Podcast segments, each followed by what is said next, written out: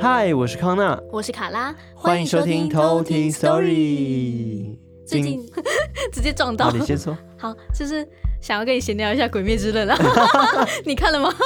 我看了，我觉得非常的难过。虽然我早就已经看过漫画了啦。对，等下我们不是鬼故事频道吗？为什么要跟大家聊《鬼灭之刃》？对，不是就突然想到，就是一个按耐不住这个心情，因为我也是前几天去看，然后觉得真的是哦太热血了，然后觉得世界都光明起来。因为其实我们已经一把年纪了，对，很久没有感受过热血的电影这件事情。对啊，哦有啦，上一次我不知道刻在你心里的名字算不算？这个才不热血呢，这哪里热血？看完之后就满满的遗憾，对啊，就觉得哦好难过，我的天哪！啊、而且我记得我看完之后好像两天还走不出来，你太夸张，这是你太夸张，一直在想这个电影的问题跟那个那个歌曲什么的，真、啊、超洗脑的。对啊，因为我们不是常常说就是要。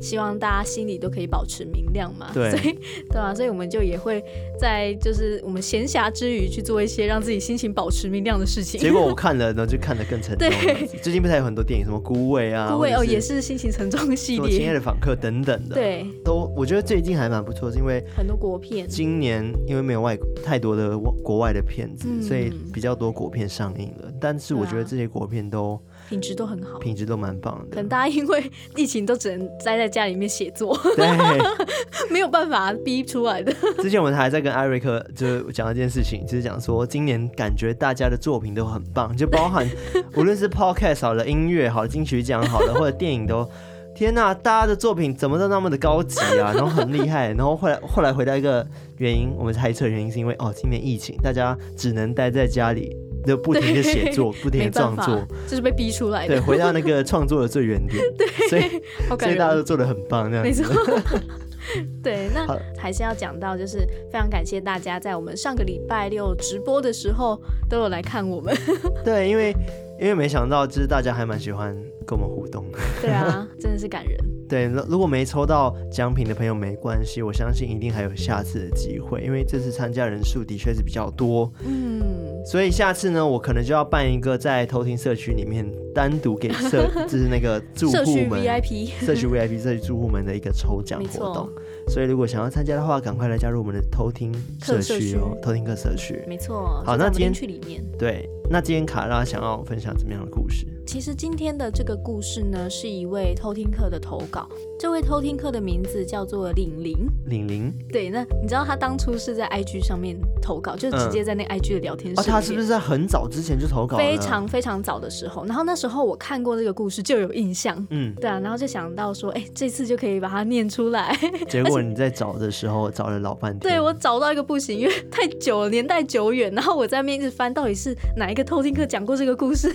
对，然后我就一直找。对，我就一直有这个印象，然后就一直找，然后就一个一个找，然后就被我找到了，太好了。而且最近刚好又是在办，那时候在办抽奖活动，所以各种讯息是爆满的。太多讯息了，然后我在那边一个一个找，我还从最原始的开始找起。嗯，对啊，因为真的都太多了。所以我也我觉得要跟偷听客讲一下，其实你们不用担心说，哎，你们是不是很久没有接收到我们的回应，就是关于投稿的部分，嗯，因为我们有可能是记在心里了。对，我们都是记在心里。对，但是因为故事很多，所以我们都需要整理，然后还有排程什么等等的，我们都需要可能往后推等等的，所以不要太气馁哈。对对，大家都有机会，就是可以让你的故事被分享出去。对。那呃，我觉得他的这个主题可以讲到一个比较偏向鬼娃娃的哦，一个主题，想到安娜贝尔，对吧？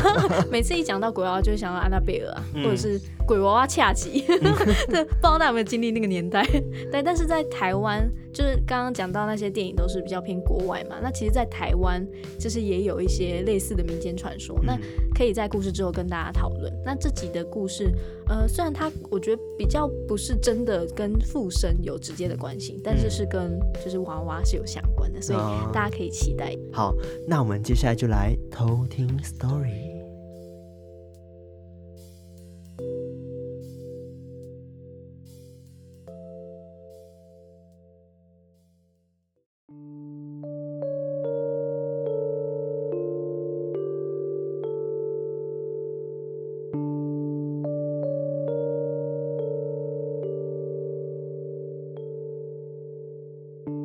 要讲的故事是偷听客玲玲的投稿。那我就先用第一人称去讲这个故事。这是发生在我大学时期的故事。以前大学的时候是住宿舍，那宿舍里面是四人房的上下铺。有一次我们在宿舍里面庆生，因为寿星非常喜欢娃娃，所以那一天我们也送了很多娃娃给他。我们庆生的声音非常的大，一度还被其他的宿舍的室友投诉，但我们也就不以为意，就这样那一天就过了。但是隔天开始，室友 A 他的脚上好几天都会有莫名的淤青出现。他想一想，嗯，应该只是他睡相不好撞到吧，所以就不疑有他。但是他有特别留意了一下，发现每天早上醒来都会多一个淤青。有一天，有灵异体质的室友 B，他不经意的抬头的时候，就看到有一颗头在室友 A 的床上。那颗头好像就是在听大家在聊天一样，看着大家。室友 B。当下什么都没有说，只是催促大家赶快去洗澡。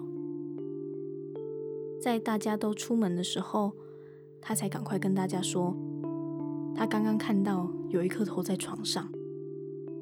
那这时候室友 A 也跟大家说，他其实这几天身上也都会出现莫名的淤青，然后都觉得很奇怪。然后等到大家都回到宿舍的时候，就想说，我们就先闭口不谈这件事情。但是当室友 A 爬上他的床的时候，结果发现有一只之前在庆生会上的娃娃在他的床上。他当时吓爆，马上就把那个娃娃丢到床下。但后来大家虽然觉得非常的诡异，但还是都没有提起这件事情，想说。就让这件事情慢慢的过去。后来刚好遇到清明的连假，我跟室友 A、B 都是北部人，很早就回家了。当时房间里面就只剩下室友 C。我在车上的时候就收到室友 C 传来的讯息，他发了一张照片。那张照片是原本在地上的娃娃。被放到他的椅子上面，所以他传讯息来问大家说：“哎，到底是谁把娃娃放到我的椅子上？”但是他们三个人都确定，他们都没有动过娃娃，都是一直放在地上的。那我们身边的同学也都没有人进过我们的房间，所以我们就觉得好像不太妙。连假结束之后。我们马上就去找了学校后面的土地公。土地公说，那天我们在庆生会的时候太吵了，已经触怒了原本在房间里面的灵体，也叮咛我们说，太阳下山之后就不要再进房间了，也不要回去睡觉，而且也不要在学校谈论这件事情。从此之后，我们就寄住在其他朋友的房间里面。直到有一次，有灵异体质的室友 B，他忘记拿换洗的衣物，然后又在太阳下山之后进到房间里面，想说还是速战速决的赶快拿完就离开。结果陪他去的室友 C 站在门口，脸色就很差，他也就赶快催促他说：“哎，赶快走了，我们就赶快走，我们不要再多逗留。”后来到了隔天，出去吃饭的时候，他才说，那时候 B 在拿衣服的时候，一直有人在他的耳边发出一个金属碰撞，咔啦咔啦咔啦的声音，然后又有一个女孩子嘿嘿嘿嘿的笑声，所以又回去找了土地公，然后烧了一些东西给他们房间的那位女生。从那一次之后，不管是什么状况，他们都不敢再回到那一间房间。到了学期末的时候，因为下学期要搬到别的房间，所以他们也只能进去房间里面整理行李，准备换一间房。但在打扫的时候，在室友 A 的书桌旁边的鞋柜，发现了一行字，上面写着“小梅到此一游”，还附带了一个笑脸的表情符号。之后，学校的宿舍也全部大整修，那一行字也不知道还存不存在，也不知道小梅是不是还在那一间房间里。我的故事就到这边。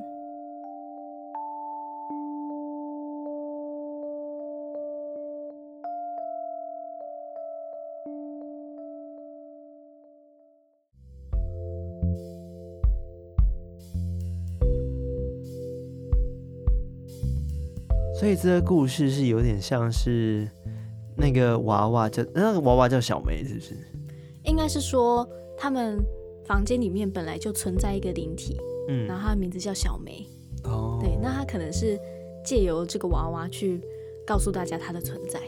嗯，因为就我听下来感觉，这个小梅她好像没有太大的恶意，嗯，她只是可能希望有人陪伴她，然后在那房间觉得很好玩等等的。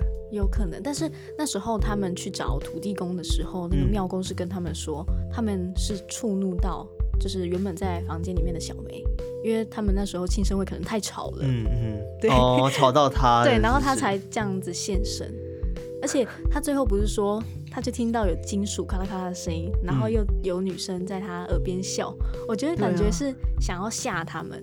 对，也是顺便处罚，就是他们很吵这样子，就说你们不要在我房间吵了，然后想要把他们赶走，不要让他们再回来的感觉。嗯、我觉得，嗯，那你以前会有类似这种洋娃娃吗？它是洋娃娃，对不对？他没有说到是什么样子的娃娃，嗯、我觉得有可能像是我们平常那种什么史迪奇啊，或者是什么、哦，对对对对对，胡迪之类。我记得我小时候也有类似的娃娃的经验，但是。哦这个娃娃是我小时候很爱的一个娃娃，你一定觉得很好笑。哦、它是天线宝宝 的那个拉拉，它 拉黄色的。我现在翻我的以前的照片了，就是小时候我妈给我看的小时候的照片。我不管到哪里哦，到哪里去玩，哦我手都会左手都会拉握着那个拉拉这样子，就都会带着它到处去玩。原来是拉拉粉，对，我觉得很好笑哎，因为它它算是我唯一一个最珍惜的一个娃娃，我不知道为什么就特别喜欢它。其实天线宝宝其实长得蛮可怕的。嗯，哦，这样我想到我以前其实也很爱一个娃娃，嗯，就是它是我不知道它是什么海豚还是金鱼，但是它就是它有笑脸，对，然后他还有戴帽子，他就是一个金鱼这样，然后我叫他豆奇。因为豆奇，我忘记是看了什么卡通还是什么，然后里面有一只狗狗叫做豆奇，然后我就不知道为什么那时候就要把那个金鱼取叫豆奇，然后就很爱它，就到哪里就要带着它。然后它的眉毛，哦、就它有眉毛，它的眉毛还那个毛线还凸出来，但是我还是很爱它。所以它有就是发生它跟你讲话的事情吗？没有，是我不跟他讲话，他不理我。但是后来我就没有抱拉拉是有原因的，就是有一次呢，不知道在国中，因为我抱很久，我真的是。嗯也不是说丢人，就像是有些人会有一个自己很爱的小贝贝，啊、然后他可能一到大学之后还在抱那小贝贝，oh. 但是我是拉拉啦，所以我是到来台湾之前，就是好像高 高中嘛，高一高二的时候、嗯、还有那个拉拉.然后我是有一天就梦到了他，梦到拉拉吗？对，但是不是可爱的，是恐怖的。我梦到我家，因为我家是两层楼那时候，然后我家楼下呢就我就梦到了。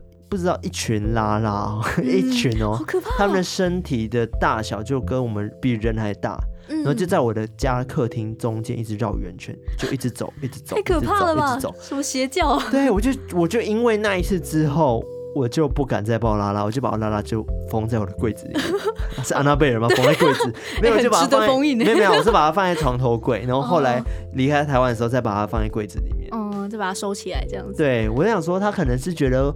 我该长大了，他说不要再抱着我了，放我自由。那我真的会考虑把他带来台湾。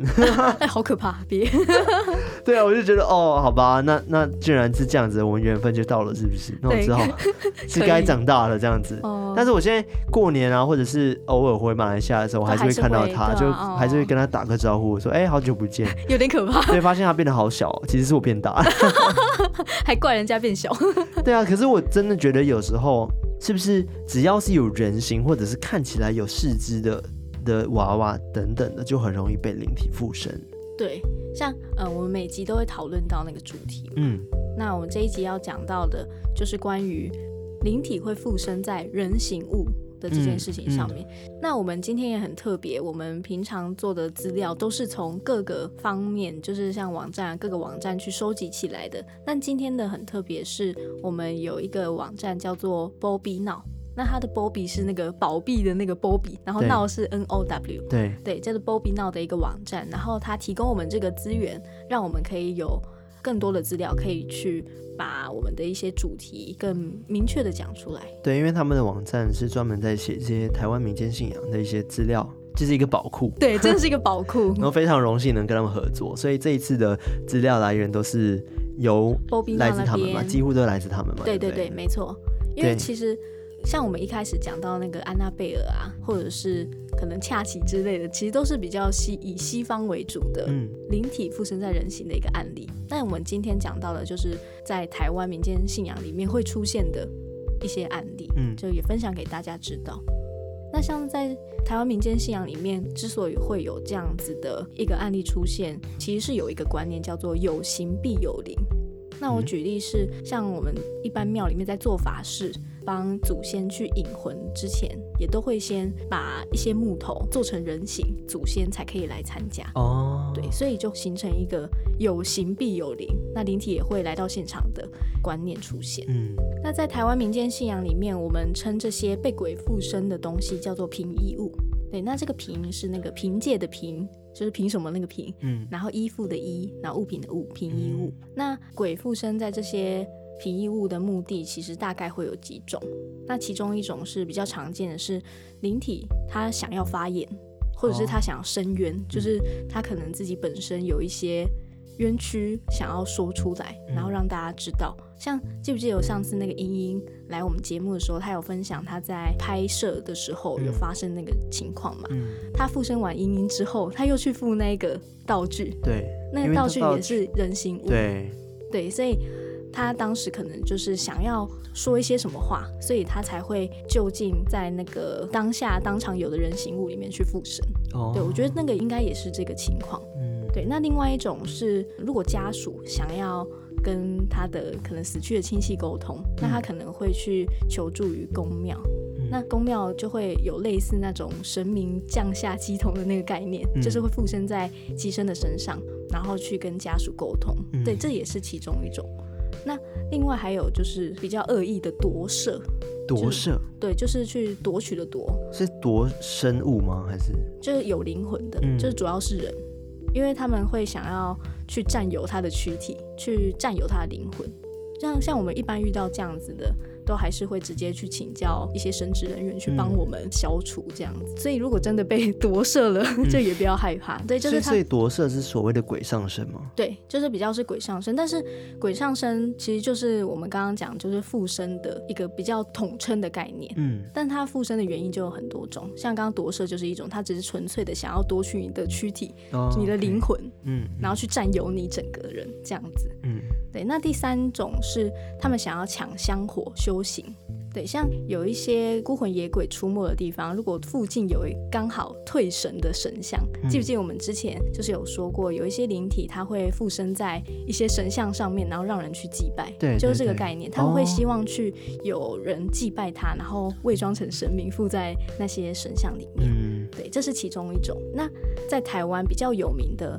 这种灵体入侵人形物的一个说法有两个，嗯、一个是都市传说纸娃娃，纸娃娃对纸扎人那种吗？其实不是，我我等一下解释给你听。嗯、然后另外一种就是刚刚讲到的比较常见的有灵体占据神像的，嗯，这个例子。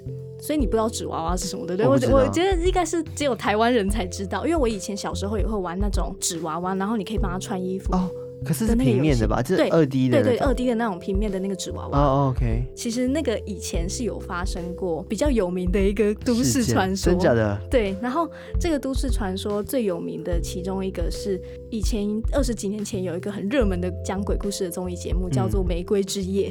嗯、对。那它其中有一个单元就是专门在讲鬼故事这样子。嗯、然后当时有一个观众有投稿，就是关于纸娃娃的那个故事。然后他说。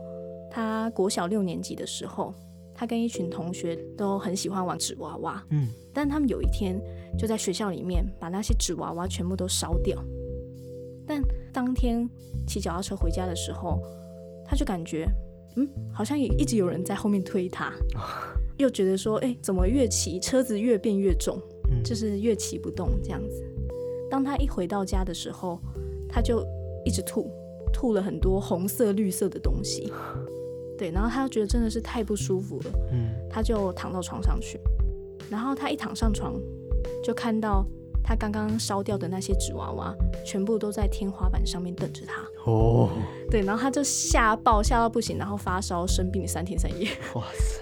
对，他后来有去看医生，然后但是医生都说他没有生病，嗯，所以严重怀疑，合理怀疑他就是被杀掉。嗯、对，就是有发生过像这样子的传说。嗯，这个是台湾以前很有名的，就是一个人形物被附身的一个鬼故事传说这样子。对，那另外一种比较常见的就是灵体占据神像这个例子。嗯，那跟我们之前讲到一样，就是这个佛像里面住的不是。真的神明，而是这些孤魂野鬼。像我们现在有很多人家里面会自己请一些佛回来拜，对不对？但是他们其实没有办法去用肉眼判断，说自己拜的这些神是不是住的是真的神明，还是说对啊？然后所以其实有一些地区，它是会直接借由。大庙里面去看，说这些私佛，就是他们自己敬奉的神像，是不是里面住着正神？私佛是什么意思？就是私人的私，然后佛像的佛，就是我们自己对我们家里祭拜那对我们自己家里面请来的神，就叫做私佛。哦，OK。对，那有一些大庙就是专门会有神明在里面斩私佛，就是会有这项服务，就是斩私佛听起来是把它除掉。对，就是等于说。如果他被验明之后，发现他不是真的神在里面，就会被斩除。Oh. 那像这样斩私佛的这个习俗，其实在台湾南部那边比较常见。嗯、那其中一个很有名的是吴王斩私佛，就是他是在台南的王爷总庙南鲲鯓代天府。嗯，对。那其实这个吴王，他是庙里面五个王爷里面排名老三的吴王爷所主持的。他的做法是，吴王会先起乩。这个乩童会一手拿着七星剑，然后一手拿着那个跋杯的那个杯，嗯，然后他会让信徒说把他们家里面的私佛全部都集中到这个庙，他就会一尊一尊问他的来历，他就王爷就会一尊一尊来问来历，然后会一个一个跋杯，让私佛去印三个杯，如果出现三个圣杯，就是 OK，对，才能。证明说他是真的正神在里面，就算也是考验他可以控制杯的那个能力。哦，对，那如果没有没有通过的话，就会被斩除，就会直接被火化。对，所以他们是要家里人自己把那个佛像带到那个庙里去做这件事吗？对，就是他们可能会可能设定一个时间，嗯，那大家就在这个时间把他们家里的神像拿来。然后让吴王这边去一尊一尊的去验证，去盘问他，通过他的考验，确认他是真的正神在里面。哦，对，如果没过就直接烧掉，超可怕，搞不好对他们来说都很有压力。这么严格啊！如果是 两个圣杯，一个他可能不小心就是没有控制好那个杯，我也不知道，就是就被烧掉，太可惜了。对啊，不知道会不会给他们多一点机会。呃、对，那这个是在台南那边的情况。嗯，那其实，在高雄的紫关区的小渔村，一个叫做鹅阿寮的那个村民的信仰中心通安宫，其实也有一尊叫做广泽尊王油炸鬼。我好像有听过油炸。对，就是为什么会叫油炸鬼，等一下就会知道，就真的是油炸的那个，真的啪啪的那个油炸鬼。这个宫里面主要祭拜的就是广泽尊王，那通称他为圣王。那这个圣王他每次出巡的时间都没有固定哦，像我们不是常常出巡的时候，可能就会是什么妈祖生日啊，然后谁生日就会有固定的时间，那他是没有的。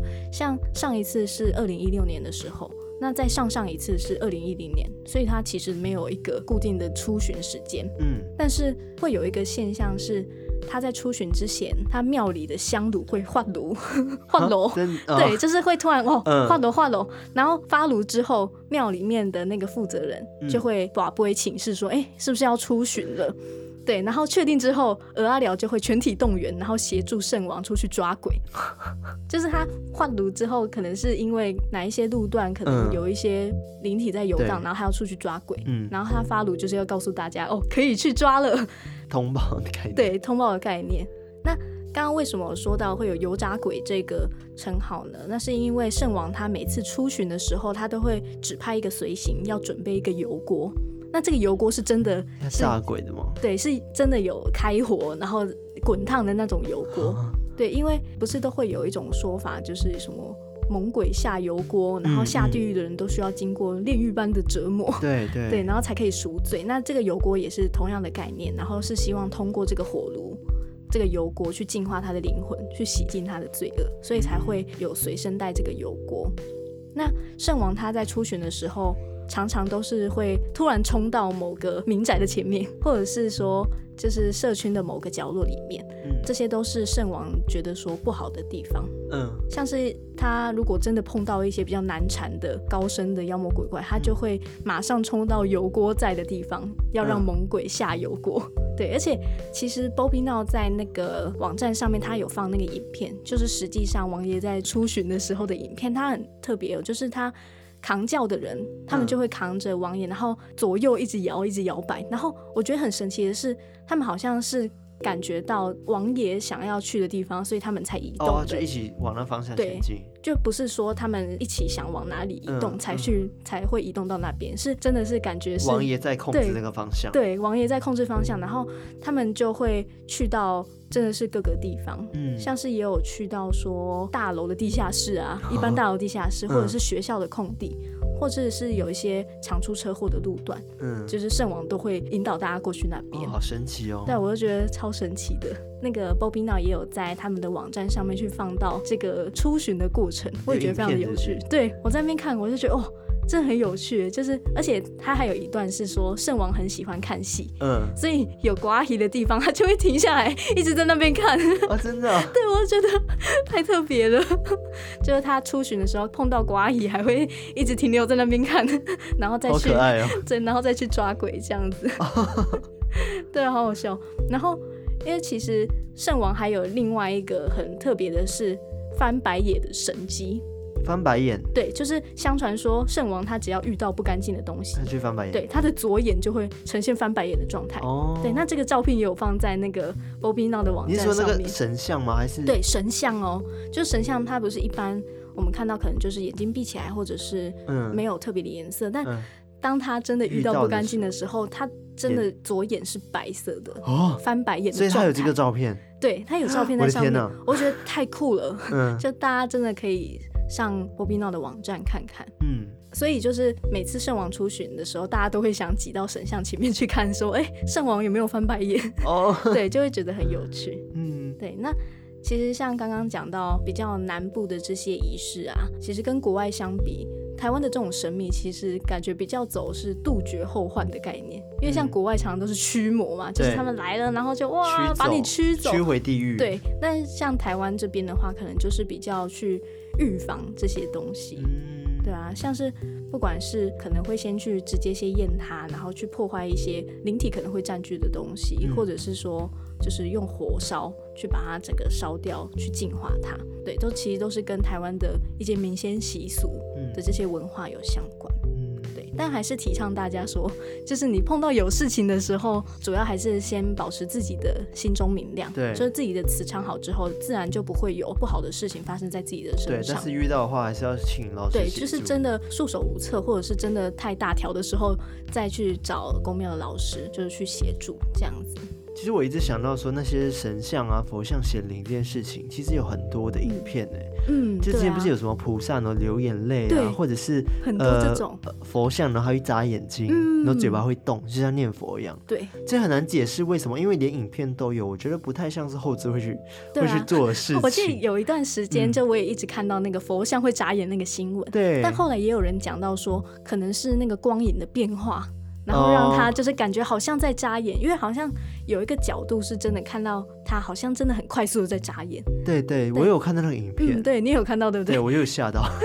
我也想说哇，怎么那么酷？但就有人说，搞不好就是光影变化，或者是有什么科学的根据，我们不知道。嗯，但是我觉得如果真的显灵的话，真的扎眼让大家会觉得可能很安心，说哎，佛祖真的来了，能来帮助大家。我觉得让大家心安也是一件不错的事情。对啊，也是很好的。嗯，对，而且其实波比闹这边他们的观点也有讲到说，像台湾的神明的这些举动，其实也是出于慈悲，想要帮助一些可能意志比较薄弱的信徒，他去锻炼更强的意志。然后也想告诉我们说啊，我身为神明，都肯这么努力的帮你了，那你应该也要让自己更坚强。嗯，这样子对，所以就大家不要因为看了安娜贝尔什么，就把全部家里的娃都丢掉 之类的，就是主要还是从自己的内心开始。嗯，这就是我今天大概分享的内容。那刚刚讲到的那个 BOBY NOW 啊，它的那个网站的名称是 B O B E E，就是它其实也有脸书，那它也有它自己的官方网站。如果大家有兴趣的话，都可以直接上网搜寻。对对，那其实我们也会放连接在我们那个 Apple Podcast 的下面简介的那个部分。嗯、那大家有兴趣的话，也都可以直接点那个连接，可以连到他们的网站去看更详细的内容。嗯，我觉得这一集的科普知识也蛮，就是让我学到蛮多东西的。因为我第一次听到刚刚讲的斩尸佛这个事情，对，就是真的有民间的。那个大庙有神明在帮大家做这件事情，嗯、去验证说我们在家里面现在拜的佛到底是不是真的神明、嗯、这件事情，我也觉得非常的有趣。好，那在节目的最后呢，还是要跟大家讲一下，欢迎到我们的 Instagram，然后去按赞、分享、留言都可以。还有我们 Telegram，然后都已经讲了几百次了。当然还有我们的刚刚讲的 Apple Podcast，、嗯、就是除了我们刚刚会放那个 Bobby Now 的连接以外呢，其实因为主要是可以让大家去延延伸阅读刚刚卡拉讲的这些科普的部分，嗯，没错，里面的资料会更加详细，跟更加完整一点点。没错，所以有兴趣的话呢，一定要去看一看。那欢迎，就是你愿意的话，也可以给个五星，直接给我们五星，然后给我们五星评价这样子。没错，没错。对，那我们下次再来偷听 Story，拜拜。